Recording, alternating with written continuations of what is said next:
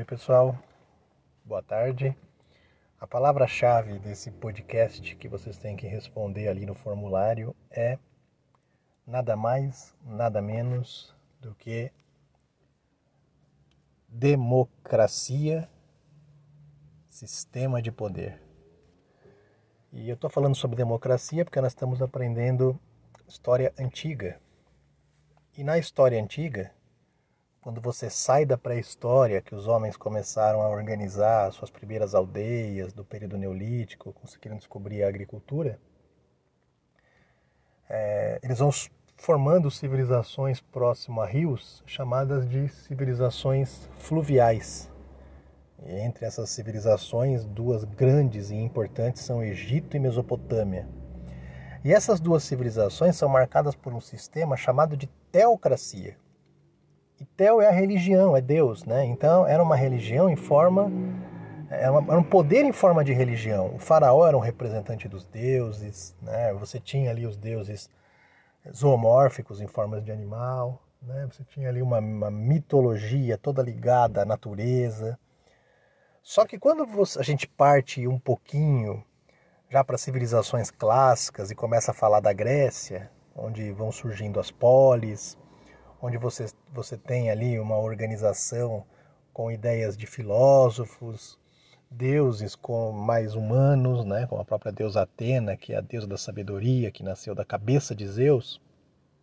Você tem alguns locais, principalmente Atenas, é, o foco da democracia, que seria um sistema baseado no poder do povo, demo, povo, população, né? E a democracia, na época, era direta, porque os próprios gregos iam escolher as decisões das suas cidades, e hoje ela é representativa. Então a democracia, ela, ela nasce na Grécia com uma ideia de discussão política na polis, especialmente em Atenas, para poder chegar a algumas conclusões. E essas discussões, claro, não ouviam todos, né? Você tinha ali um grupo de cidadãos atenienses Esparta já não era uma democracia, era uma oligarquia, onde você tinha um, um certo grupo mais privilegiado, principalmente os militares. E até por conta dessas diferenças entre Grécia e Roma, a gente vai ter algumas brigas entre os próprios gregos, né, chamadas brigas fatrícias, em que a gente tem é, guerra como a Guerra do Peloponeso entre Esparta e Atenas, que acabou atingindo muito a Grécia e abriu caminho para a invasão de outros povos, como o Alexandre da Macedônia, por exemplo, o Alexandre o Grande. No caso de Roma, nós não tivemos uma democracia muito bem representada, mas houve também algumas coisas como república, que quer dizer coisa pública, ou seja, um governo também ligado teoricamente alguns aspectos da população. Você tinha cônsuls, você tinha senadores, tinha homens que cobravam os impostos, né, os questores, os edes. É, mas o sistema grego, sem dúvida nenhuma, foi uma democracia é, menos tirana, menos imperialista do que a própria Roma.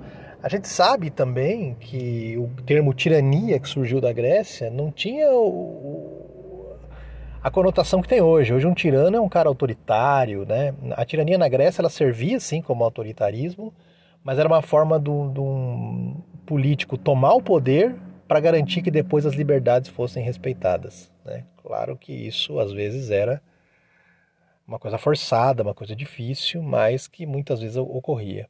Então, democracia é o poder da população, é o poder que o povo tem de participar das decisões políticas a política vem de polis, da Grécia. E essa democracia ela pode ser representativa, quando você elege os seus representantes, ou direta, quando você diretamente participa dela. É, a democracia ela, ela pode ser, por exemplo, de uma república parlamentarista, onde você tem o parlamento exercendo um grande poder, junto com o primeiro-ministro. Ela pode ser uma democracia presidencialista, como é o caso no Brasil e nos Estados Unidos, em que o presidente tem uma, um poder grande digamos, é, entre aspas, superior do Congresso, embora o Congresso tenha que aprovar as medidas. Então, democracia é isso, é a participação popular nas decisões